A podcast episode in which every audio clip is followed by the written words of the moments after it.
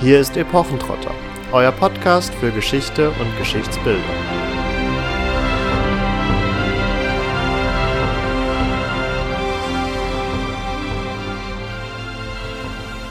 Hallo und herzlich willkommen bei Epochentrotter.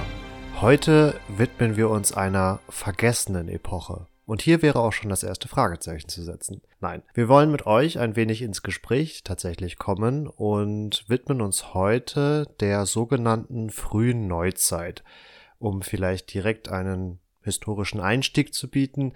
Wir haben ja schon gelernt, mit den Epochengrenzen ist es nicht immer ganz so einfach, aber so ganz grob kann die frühe Neuzeit ab 1500 verortet werden, also mit dem Ende des Mittelalters. Wir haben das Aufkommen der Renaissance auch nördlich der Alpen.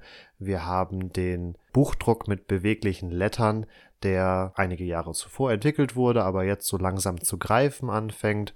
Wir haben die Entdeckung Amerikas unter Christoph Kolumbus. Wir haben aber auch die Reformation 1517 von Martin Luther. Die ganze Phase geht dann bis ungefähr 1800. Auch hier gibt es natürlich wieder verschiedene Daten, die angenommen werden, etwa 1789 die Französische Revolution oder auch 1806 das Ende des Alten Reiches bzw. des Heiligen Römischen Reiches deutscher Nation. Warum handelt es sich nun um eine vermeintlich vergessene Epoche? Darauf werden wir natürlich noch etwas weiter eingehen, aber wie ihr es von Epochentrotter schon kennt, widmen wir uns vor allen Dingen immer der gesellschaftlichen und der Medienrezeption. Und ja, Katharina, vielleicht mal als Einstieg, welcher Film oder welche Serie zur frühen Neuzeit fällt dir denn ganz spontan ein? Da wir erst 2017 das Lutherjahr hatten, ja, fallen mir hier natürlich die zwei Filme ein. Einmal Katharina Luther also ein Film aus der Perspektive eher der Ehefrau von Martin Luther und der Film zwischen Himmel und Hölle. Davon abgesehen würde mir jetzt spontan noch eben zum Beispiel die Serie Medici einfallen, mit dem Schauspieler, der auch Robert Stark verkörpert in Game of Thrones, den ihr vielleicht daher kennt. Ansonsten ja, glaube ich, muss man schon erstmal ein bisschen seine grauen Zellen anstrengen, um überhaupt erstmal in dem Zeitraum 1500 bis 1800 zu wühlen, was denn da jetzt aus der Serienlandschaft oder aus auch der ähm, Filmproduktion da so hineinfällt. Wenn man das macht und vor allen Dingen auch mal sich anschaut, wer denn überhaupt in dieser Zeit wichtig war an Persönlichkeiten, dann kommt man zu einem sehr gemischten Bild. Also gerade das, was man dann eben auch in Filmen findet, sind solche Leute wie William Shakespeare, dann im englischsprachigen Bereich auch ja die Tudors, also mit Heinrich dem Achten oder dann Filme über Elizabeth I. Der schon genannte Christopher Columbus darf natürlich auch nicht fehlen. Also hier finden sich natürlich jede Menge Filme zu oder auch Serien, die mit Leonardo da Vinci arbeiten, namens Da Vinci's Demons. Aber ja, genau. Also es ist erstmal schwierig zu sagen, ein bestimmtes Ereignis wird dargestellt. Also es ist leichter jetzt über Persönlichkeiten zu gehen, finde ich persönlich, um hier äh, eine Reihe aufzumachen, als unbedingt über Ereignisse. Dabei haben wir ja schon gehört, Reformation, Entdeckung Amerikas, ja, oder dann die Französische Revolution, also diese Ereignisse, die kann man ja durchaus relativ gut finden, aber davon abgesehen muss man schon noch mal tief in seinen Geschichtsunterricht einsteigen. Deine Beispielliste ist aber auch schon wieder sehr vielsagend, um das direkt mal anzuführen, weil du jetzt natürlich mit den Tudors, Luther und auch äh, Leonardo da Vinci immer noch an dieser Epochengrenze Mittelalter, frühe Neuzeit am Rumkraxeln bist. Und das wäre auch, denke ich, jetzt eine der Thesen, die ich an dieser Stelle mal aufstellen würde, dass die frühe Neuzeit für viele historische Laien nicht unbedingt klar vom Mittelalter zu trennen sind und ich behaupten würde, dass klassische Frühneuzeit-Themen oder auch Frühneuzeit-Persönlichkeiten wie beispielsweise der Dreißigjährige Krieg im 17. Jahrhundert, aber auch die Schlesienkriege im 18. Jahrhundert, damit verbunden dann Persönlichkeiten wie etwa der Sonnenkönig von Frankreich, Ludwig XIV., König Friedrich II. von Preußen oder auch Katharina die Große weit weniger Niederschlag eben in der Film- und Medienlandschaft finden, wohingegen ja rein historisch gesehen schon frühneuzeitliche Themen, die du gerade auch schon angeschnitten hast, vertreten sind, die aber aufgrund einer nicht existenten harten Epochengrenze, wie jetzt beispielsweise der Untergang des Weströmischen Reiches und auch einer relativen Unkenntnis über diese Umbruchsphase, dann vom Zuschauer doch wieder dem populäreren Mittelalter zugeordnet werden und als solche überhaupt dann als Film oder als Serie funktionieren können. Ja, direkt zu dem, was, was du schon gesagt hast. Also, wir haben in der Folge zum finsteren Mittelalter ja auch erwähnt, dass die Grenze, die eben das Mittelalter oder das Spätmittelalter ganz genau von der frühen Neuzeit trennt, nicht, ja, dass darüber keine Einigkeit herrscht. Also, dass die nicht wirklich klar gezogen werden kann. Also, wenn man solche Ereignisse nimmt wie 1453, die Eroberung Konstantinopels, dann ist hier die Frage, ist das jetzt die Grenze des Spätmittelalters, also wo das endet, oder ist das schon dann der Beginn der frühen Neuzeit? Oder setzt man die dann ähm, zum Beispiel mit der Entdeckung Amerikas an? Was ist dann mit den 40 Jahren dazwischen? Also hier sind Fragen über Fragen, die aufkommen und mit dem Ende verhält es sich letztendlich genauso. Also die französische Revolution kann man hier natürlich ganz gut nennen. Aber ich bin mir ziemlich sicher, dass ich nicht die Einzige bin, die sich hier schon fragt, hm, ist das nicht schon halbwegs zu modern? Ist das nicht noch zu alt, um es noch modern zu nennen? Also man kommt hier, finde ich, total ins Schwimmen.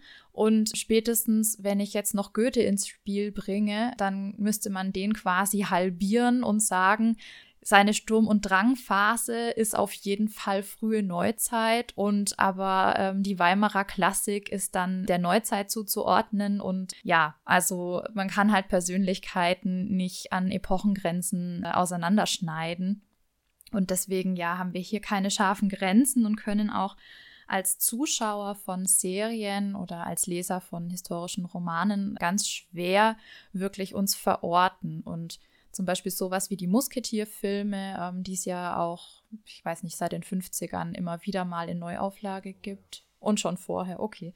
Ähm, die lassen sich ganz, ganz schwer überhaupt einordnen. Da hat man dann zwar Namen, die man durchaus einer Zeit zuschreiben kann, aber letztendlich könnte das irgendwann spielen. Das ist völlig irrelevant für die, für die Geschichte als solche. Ja, tatsächlich. Also Musketiere ist natürlich, denke ich, so mit das populärste Thema, was in der frühen Neuzeit regelmäßig und auch erfolgreich behandelt wird. Also zuletzt hatten wir hier beispielsweise eine Serie von der BBC, die seit 2014 in drei Staffeln gelaufen ist. Wesentlich bekannter dürfte die Verfilmung sein, die unter anderem mit Orlando Bloom gelaufen ist, die, äh, vor ein paar Jahren. Ja, und mit Christoph Walz. Mit Christoph Walz, genau. Die aber auch schon wieder sehr Fantasy-lastige Elemente hatte, was aber auch wieder zeigt, das, was du gerade gesagt hast, Musketiere spielt eigentlich nur an einem Hof mehr oder weniger oder zeigt die Intrigen einer Stadt, in diesem Fall Paris, und kann so gesehen in einem enthistorisierten Mikrokosmos existieren, ohne dass das drumherum, in dem Fall der Dreißigjährige Krieg oder die Vorphase, wirklich thematisiert werden müssen und so hat man dann auch als Zuschauer vielleicht weniger ein Gefühl dafür, in welcher Zeit man sich denn jetzt konkret bewegt. Also ähm, jetzt mal ganz blöd gesagt, die drei Musketiere als, als Handlungsstrang könnte genauso gut im Star Wars-Universum funktionieren. Ja, oder könnte eben auch im Mittelalter spielen oder ja, also es ist einfach mehr die, die Handlung, die wichtig ist, als die zeitliche Einordnung. Und das hat man tatsächlich nicht nur bei den Musketieren, sondern auch bei anderen Ereignissen, die zwar grob immer sich natürlich an was aufhängen, was historisch bestimmbar ist, aber das nicht wirklich so ausspielen, dass man, hm, wie soll ich sagen, wirklich jetzt wie im Fall von Martin Luther eine Person durch ihr Leben begleitet in einer bestimmten Zeit. Was ich eingangs schon mal kurz angeschnitten hatte, was aber in diesem Fall auch ganz interessant ist mit diesen äh, historischen Kontexten und den historischen ja, Themen, die eigentlich der frühen Neuzeit zuzuweisen sind. Unter anderem sowas wie Inquisition, Hexenverfolgung. Das sind Themen, die eigentlich halt in der frühen Neuzeit vor allem stattgefunden haben, aber für gemeinhin doch wieder eher dem Mittelalter zugeschlagen werden. Das hatten wir ja gerade schon bei äh, den Persönlichkeiten, dass da eben so ein ja, fast schon Übergriff des Mittelalters stattfindet, was so die Themen und Personen an sich zieht und gar keine wirkliche Zwischenphase zwischen sich und dann der Moderne, der Neuzeit zulässt. Wir haben jetzt schon ein paar Filme und Serien auch genannt. Wir haben uns aber auch natürlich noch mal ein bisschen weiter umgesehen und wenn man sich dann mal in den entsprechenden Listen etwas umschaut, dann kommen einem natürlich doch einige Filme oder Serien wieder ins Gedächtnis, die man durchaus auch vielleicht gesehen hat oder eben nicht. Also darunter sind solche Sachen wie Black Sails, das ist eine Piratenserie, die ab 2014 lief. Ähm, ganz bekannt natürlich die Tudors, also die Serie mit äh, Rhys Myers, die von 2007 bis 2010 lief. Jetzt zuletzt gab es beispielsweise auch nochmal eine Verfilmung über Maria Stuart, Königin von Schottland von 2018, aber auch andere Filme mit durchaus bekannten Schauspielern, wie beispielsweise Tulpenfieber von 2017 mit Alicia Vikander, die ja inzwischen auch Oscar-Preisträgerin ist, wo es dann eben um diese Tulpenpreisspekulation in den heutigen Niederlanden geht der erste Börsencrash der Geschichte sozusagen. Aber auch Silence, das ist ein Film von 2016, der die christliche Missionierung in Japan behandelt und unter anderem äh, Adam Driver, der auch sorry für die äh, ständigen Star Wars Querverweise, aber der unter anderem auch Kylo Ren eben in der neuen Star Wars Trilogie gespielt hat. Also da gibt es durchaus einige Filme, aber, und da ist so wieder ein bisschen die Eingangsthese aufzugreifen, zum einen sind diese Filme vergessen, zum einen ist die Epoche ein wenig vergessen, weil, sind wir ehrlich, das sind nicht die Filme, die einen bei Historienfilmen als erstes einfallen. Da haben wir ganz andere Blockbuster, wie jetzt Robin Hood-Verfilmungen oder Gladiator, die in anderen Epochen spielen, aber wesentlich prominenter in den Köpfen sind. Oder auch Königreich der Himmel mit Orlando Bloom. Ja, die sind einfach auch wesentlich epischer inszeniert und meiner Meinung nach dadurch auch schon wieder zeitlich enthoben eigentlich. Naja gut, jetzt greift natürlich da ein wenig mein Fachgebiet. wo man jetzt, wo man jetzt natürlich sagen kann, dass jetzt gerade so Sachen wie Mittelalterfilme, wo wir eben noch ganz stark diese Ritterromantik haben, die ja sehr gut ankommt, sowohl in unserer heutigen Zeit als auch in vorangegangenen Jahrhunderten, wie wir ja auch unter anderem an der Ivanhoe-Folge oder auch an der König Artus-Folge gezeigt haben. Aber ich würde schon sagen, dass die frühe Neuzeit innerhalb ihrer 300 Jahre mehr als ausreichend Stoff bieten könnte, um epische Inszenierungen anzustreben. Also es ist eine Phase, die zunächst unglaublich geprägt ist von vielen vermeintlichen Religionskriegen. Also in Frankreich haben wir beispielsweise die Auseinandersetzung zwischen dem zunächst katholischen Königshaus und beispielsweise den südfranzösischen protestantischen Adligen, die dann ja um die Macht innerhalb Frankreichs kämpfen. Das sind die Religionskriege, unter anderem mit der Bartholomäusnacht, wo ich glaube 3000 Menschen in Paris innerhalb einer Nacht äh, getötet worden sind. Wir haben natürlich in Deutschland äh, den 30-jährigen Krieg, der auch mit durchaus strahlenden Persönlichkeiten wie Wallenstein, Tilly oder König Gustav Adolf äh, von Schweden aufwarten können. Und es ist ja jetzt nicht so, dass in diesen Konflikten das ist jetzt sehr makaber, weil wir hier wirklich von Kriegen reden, wo Menschen gestorben sind, aber sind wir ehrlich, die Kreuzzüge sind auch ein sehr düsteres Kapitel, aber da kriegt man es heutzutage halt hin, dann einen epischen, unterhaltenden Stoff rauszumachen. Und ich bin der Meinung, dass das auch für die frühe Neuzeit möglich wäre. Natürlich haben wir einen vermehrten Einsatz von Schusswaffen, was jetzt vielleicht den epochalen Zweikampf Mann gegen Mann schwieriger gestalten lässt. Da würde ich direkt mal Einspruch erheben. Also Filme zu den amerikanischen Unabhängigkeitskriegen gibt es zuhauf und die sind jetzt auch nicht ganz unepisch. Ja, genau, das ist durchaus richtig. Auf Der Patriot mit Mel Gibson wollte ich tatsächlich auch gerade noch zu sprechen kommen. Also, dass hier auch gezeigt wird, dass wenn in Anführungsstrichen nur vermeintlich Linienformationen gegen Linienformationen aufeinander zumarschiert und dann gegenseitig sich Musketen beschießt, hat der Film gezeigt, dass das auch durchaus äh, episch umzusetzen ist. Aber dann bleibt trotzdem so ein wenig die Frage, wenn wir jetzt grundlegend attestieren, dass hier ein Unterhaltungswert gegeben wäre oder auch eine Bildgewalt möglich wäre, die dem Kino gerecht werden könnte, warum die frühe Neuzeit so wenig Anklang findet. Also es gibt durchaus einige Filme und die jetzt zuletzt genannten moderneren Adaptionen sind vielleicht nicht unbedingt auf Blockbuster-Kino ausgelegt, was jetzt eben diese Bildgewalt angeht, aber es scheint ja auch entweder niemand von Seiten der Medienlandschaft den Mut zu haben, etwas entsprechendes zu produzieren, oder sie berufen sich auf vermeintliche Erfahrungen, warum sie es eben nicht machen, warum die Leute nicht ins Kino gehen und die Kasse klingeln lassen. Ja, oder es werden halt immer wieder die gut laufenden äh, Charaktere ausgekramt, also eben wie Elizabeth die Erste und Maria Stuart. Oder in dem Zusammenhang auch gerne gewählt William Shakespeare, den ich schon genannt habe. Also hier hat man so ein ja, Figurenkonglomerat, was immer wieder ganz gut zieht, was man dann auch im Fall von dem Film Anonymous mit modernen Theorien verbinden kann. Also hier wird diskutiert, wer sich hinter der Figur William Shakespeare versteckt. Also es gibt da ja verschiedene Thesen, ob die Person William Shakespeare so existiert hat oder wenn sie existiert hat, ob sie auch geschrieben hat oder ob sie quasi den Namen hergegeben hat für zum Beispiel den, was ist es, der Graf von Oxford. Verbessert mich gerne, wenn ich hier falsch liege.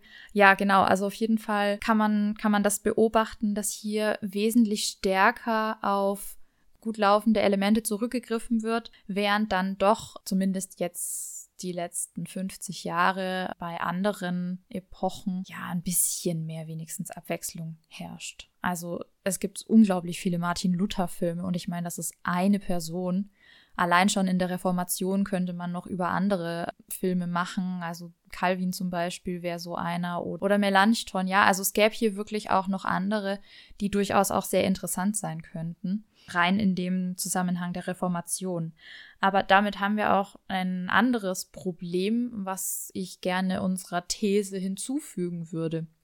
Frühe Neuzeit ist so an sich ja ein griffiger Begriff für 300 Jahre, aber in diesen 300 Jahren fassen wir ganz viele verschiedene eigenständige Strömungen, sowas wie eben die Renaissance oder die Reformation, den Barock, die Aufklärung, Humanismus, Sturm und Drang, Empfindsamkeit, Klassik und Romantik laufen dann schon eigentlich aus, starten aber auch noch in dem Zeitraum 1500 bis 1800. Und ja, da merkt man schon, also man hat einfach null Einheitlichkeit, die man so dem Mittelalter ja gerne aufdrückt, auch wenn es da natürlich noch viel weniger der Fall sein kann, allein weil es schon ein Zeitraum von 1000 Jahren ist und nicht nur 300. Aber nichtsdestotrotz, ja, hat man so mehr den Anschein von Homogenität, was das Mittelalter angeht, was was die Medienlandschaft uns zumindest so suggeriert. Und im Fall der frühen Neuzeit ist das eben gar nicht so. Positiv formuliert unterstellst du also der breiten Masse, dass sie ein mh, hm, besseres Verständnis der frühen Neuzeit hat? Nee. Ich glaube, dass es gemeinhin eher was als äh, mittelalterlich noch empfunden wird als unbedingt, dass es direkt der frühen Neuzeit zugeordnet wird, sondern dass eher Mittelalter und Neuzeit präsent sind. Und da ist es jetzt Definitionssache, ob man sagt, ja, das Mittelalter geht halt bis 1800. Was durchaus schon mal eine Forschungsthese war. Ja, genau. Aber nicht meine. Ganz gut sichtbar wird natürlich hier auch ein wenig, wo die Filme herkommen. Also zum einen bewegen wir uns hier immer wieder gerne an der Epochengrenze Mittelalter, frühe Neuzeit. Zum anderen bewegen wir uns fast ausschließlich im englischsprachigen Raum. Ähm, die drei Musketiere als natürlich ein original französisches Werk hat natürlich auch in Frankreich dann nochmal viele oder viel mehr Produktionen erfahren, als es jetzt auf internationalem Parkett geschehen ist. Da hatte ich ja jetzt auch eingangs einige Beispiele genannt. Und so ist es natürlich nicht verwunderlich, dass jetzt beispielsweise die genannten Persönlichkeiten, die durchaus aber auch eine europäische Wirkung gehabt haben, also beispielsweise Friedrich der Große im 18. Jahrhundert, von den englischsprachigen Produktionsteams, die dann entweder in England sitzen oder eben direkt in Hollywood, nicht so rezipiert werden, wie es jetzt vielleicht der Fall wäre, wenn Deutschland eine ähnlich ausgeprägte Filmlandschaft haben würde. Interessant fand ich nichtsdestotrotz, dass 2017 halt zu Martin Luther nicht nur Filme, sondern auch sehr umfangreiche ähm, Dokumentationen gedreht wurden, die ja aufgrund der Reenactment-Szenen und der Schauspielszenen dann natürlich auch bis zu einem gewissen Grad wieder einen gewissen Filmcharakter bekommen. Aber dass 2018 beispielsweise kein Film im Fernsehen oder auch im Kino lief, der eben den Beginn des Dreißigjährigen Krieges aufgegriffen hat. Und das muss ja auch jetzt nicht unbedingt ein Film über die Anfänge des Dreißigjährigen Krieges sein, die jetzt vielleicht nicht so prominent sind, sondern vielleicht dann eher die spätere Phase mit eben dem schon erwähnten Wallenstein beispielsweise oder dem schwedischen König Gustav Adolf, die durchaus präsenter auch in den Köpfen sind, möchte ich behaupten. Da hätte es ja vollkommen gereicht, einfach den Anlass zu nehmen, 400 Jahre 30-jähriger Krieg. Ähm, und das hätte, ja, glaube ich, in der breiten Öffentlichkeit niemanden interessiert, ob das jetzt sich wirklich zum 400. Mal jährt oder ob das nur in diesen größeren Kontext gebettet werden kann. Mag auch der Tatsache tatsächlich geschuldet sein, dass 2018 sich auch das Ende des Ersten Weltkrieges ähm, gejährt hat zum 100. Mal und das natürlich für Deutschland aus heutiger Sicht wesentlich wichtiger ist und dann dadurch auch vordergründiger behandelt wird als der Beginn des Dreißigjährigen Kriegs, auch wenn der natürlich durchaus wichtig ist und gerade für geschichtsbewusste Menschen auch interessant sein kann.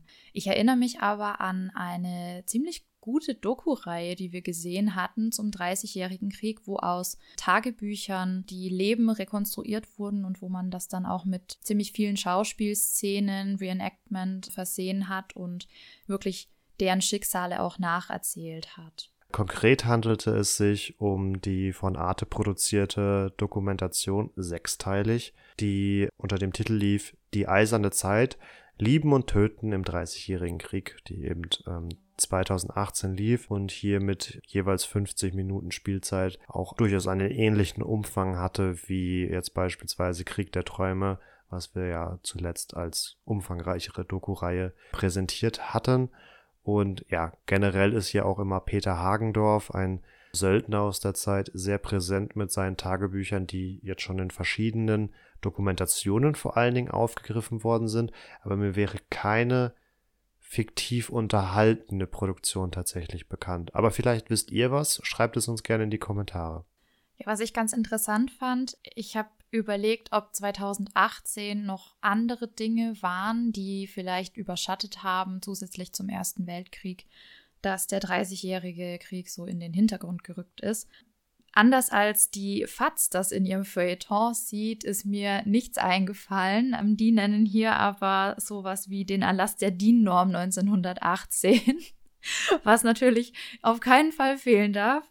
Ähm, oder die Geburt von Karl Marx vor 200 Jahren, den Beginn der Tang-Dynastie vor 1400 Jahren. Es wird sogar der erste Geldautomat, der 1968 installiert wurde, erwähnt. Und wenn man ganz runter scrollt, findet man irgendwann auch den 30-jährigen Krieg erwähnt, der vor 400 Jahren eben mit dem Prager Fenstersturz seinen Ausgang genommen hat.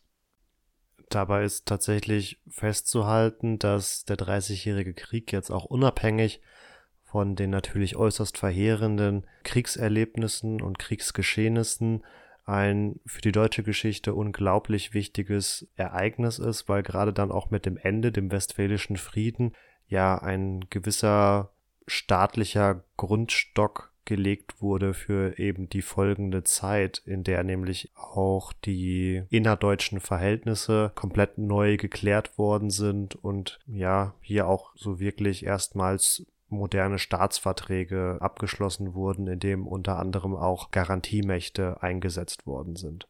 Deswegen kann ich schon nachvollziehen, dass der Erste Weltkrieg gerade natürlich in der Medienrezeption wesentlich präsenter war. In einem Jubiläumsjahr hat man natürlich immer nur begrenzte Kapazitäten, entsprechendes aufzuarbeiten. Aber ich würde noch einen Schritt weiter gehen und sagen, dass die frühe Neuzeit nicht nur in der Medienlandschaft vergessen ist, sondern auch tatsächlich im Bildungssystem. Ich habe mir exemplarisch mal den Lehrplan für Gymnasien in Baden-Württemberg angeschaut und es wird euch nicht überraschen, dass moderne Themen, also beginnend mit der Französischen Revolution, Industrialisierung, langes 19. Jahrhundert, dann natürlich Weimarer Republik, aber auch NS-Geschichte, äh, über die Klassen hinweg die dominanten Themen sind. Soweit, so gut. Das ist nichts Neues. Medievisten würden sich jetzt natürlich auch beschweren, dass das Mittelalter viel zu kurz kommt. Mhm.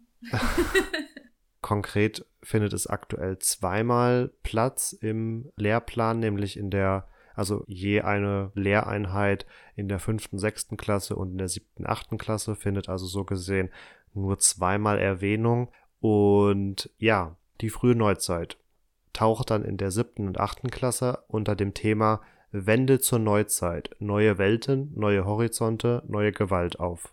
Auch hier eher wieder die Umbruchphase, die in den Vordergrund gerückt wird und hier quasi lediglich die Abgrenzung Mittelalter Neuzeit schafft, anstatt dass auch wirklich inhaltlich darüber hinausgehende Thematiken angesprochen werden. Ich möchte nicht nochmal den Dreißigjährigen Krieg erwähnen, aber beispielsweise auch der Aufstieg Preußens zur europäischen Großmacht ist ja dann im 18. Jahrhundert vor allem auch ein Entwicklungsfaden, der vor allen Dingen dann auch für die modernere Geschichte prägend sein wird und hier wird einfach der ja, Grundstock letztendlich dafür gelegt. Und nachdem ich auch natürlich fachlich in dem Bereich viel unterwegs bin und war, äh, ist es tatsächlich auch so, dass natürlich auch dann, wenn die Studis beispielsweise an die Universität kommen, sie eigentlich nicht so wirklich eine konkrete Vorstellung von der frühen Neuzeit haben und teilweise dann entsprechende Seminare und Veranstaltungen nicht belegen, weil sie gar nicht wissen, was da so wirklich auf sie zukommt. Oder sie ganz explizit belegen, weil sie eben sich dafür interessieren, was in dieser Zeit, von der sie vorher nicht so sonderlich viel mitbekommen haben, passiert ist. So war es ein wenig bei mir, aber so war es vor allen Dingen bei meinem Doktorvater, der immer freudig davon berichtet, dass er extra in die Frühneuzeit-Veranstaltungen gegangen ist, weil er den Rest schon so ein wenig kannte und sich eben für das Neue interessiert hat. Was vielleicht auch noch ein Problem ist dieser Zeit, und der Aufarbeitung in Film und Fernsehen, dass hier einige nicht so schöne Kapitel dazugehören. Also die ganze Kolonialisierung wäre hier zu nennen oder auch der Umgang der Conquistadores mit den Azteken und Inkas, aber natürlich auch die Verschleppung von zahllosen ähm, Afrikanern nach Nordamerika als Sklaven. Hier wäre sicherlich auch noch mehr zu nennen und tatsächlich auch die Verschleppung von vielen Afrikanern nach Südamerika. Das wird nämlich immer sehr gerne vergessen. Hier muss man mehr oder weniger ganz dreist anmerken, dass die nordamerikanischen Kolonialherren einfach besser umgegangen sind mit ihren Sklaven und sich deswegen heute noch Nachfahren dieser Menschen in Nordamerika finden, wohingegen sie in Südamerika bis zum Umfallen einfach zur Arbeit getrieben wurden und sich deswegen weit weniger Nachfahren dieser afrikanisch Verschleppten auch noch heute in Südamerika finden. Aber auch hier wieder ein in dem Fall natürlich eher spanischer oder eine englische Sichtweise. Die Kolonialisierung wird ja gerade für Deutschland oder dann für das Deutsche Reich erst im 19. Jahrhundert wirklich relevant. Ja, wobei auch das tatsächlich noch nicht aufgearbeitet ist, weder in der Realität noch im Film. Also das gilt, glaube ich, so allgemein für ähm, dieses gan diesen ganzen Bereich des Kolonialismus. Und das ist dann dadurch auch ein ziemlich heikles Thema. Und es finden sich, glaube ich, nicht so viele Zuschauer, die das dann gerne und guten Gewissens als Unterhaltung mal nebenbei schauen oder um ins Kino zu gehen. Also das muss man dann schon wirklich wollen. Das sind dann vermutlich eher Produktionen, die wenig Geld zur Verfügung haben, weil von vornherein abzusehen ist, dass sie keine Kassenschlager werden. Ja und nein. 12 Years a Slave. Ja, gut. Zuletzt An den habe ich auch gerade gedacht. Hat uns natürlich vielleicht etwas anderes gelehrt. Ja. Ausnahmen gibt es durchaus, das will ich jetzt Aber natürlich, die Thematik ist natürlich nochmal schwieriger, eben aufgrund von nicht unbedingt immer geklärten Umständen. Und das haben wir ja auch schon in der, in dem Interview mit Stefanie Samida angesprochen, dass Sklaverei explizit für die Unterhaltung vielleicht nicht unbedingt immer das beste Thema ist. Zumindest nicht so vordergründig, ne? Also kann in dem Fall funktionieren wie bei 12 Years a Slave. Da hat es ja echt gut geklappt aber muss eben auch nicht. Und oft ist es halt doch so, dass man aus dem Kino rausgehen möchte mit einem guten Gefühl und nicht mit einem schlechten, bedrückten. Ob und inwieweit die frühe Neuzeit vergessen wurde, was ja mehr oder weniger unsere Eingangsthese war, können wir in diesem Podcast natürlich nicht final beantworten. Aber hier kommt ihr dann tatsächlich ins Spiel. Uns würde es äußerst interessieren, was versteht ihr unter früher Neuzeit? Was charakterisiert diese Epoche für euch? Fühlt ihr euch gut darüber informiert? Und vielleicht haben wir ja auch Medienproduktionen vergessen, die durchaus einen gewissen gesellschaftlichen Impact, sage ich mal, hatten, einen gewissen Kassenerfolg hatten, dann ähm, schreibt uns das sehr gerne in die Kommentare. Wir freuen uns sehr auf euren Input. Und natürlich auch immer die Frage, die ein wenig mitschwingt. Wir haben jetzt das ein oder andere historische Thema angeschnitten. Welche Thematik, welche Person, welches Ereignis würdet ihr am liebsten mal verfilmt, in einem Buch umgesetzt, in einem Computerspiel umgesetzt sehen? Auch das schreibt uns gerne in die Kommentare. Und ganz positiv gestimmt schaffen wir es vielleicht, genug Aufmerksamkeit zu erzeugen, dass die ein oder andere Produktionsfirma darauf aufmerksam wird. Damit wünschen wir euch eine gute restliche Woche und hoffen, ihr schaltet auch beim nächsten Mal wieder ein. Ciao, ciao.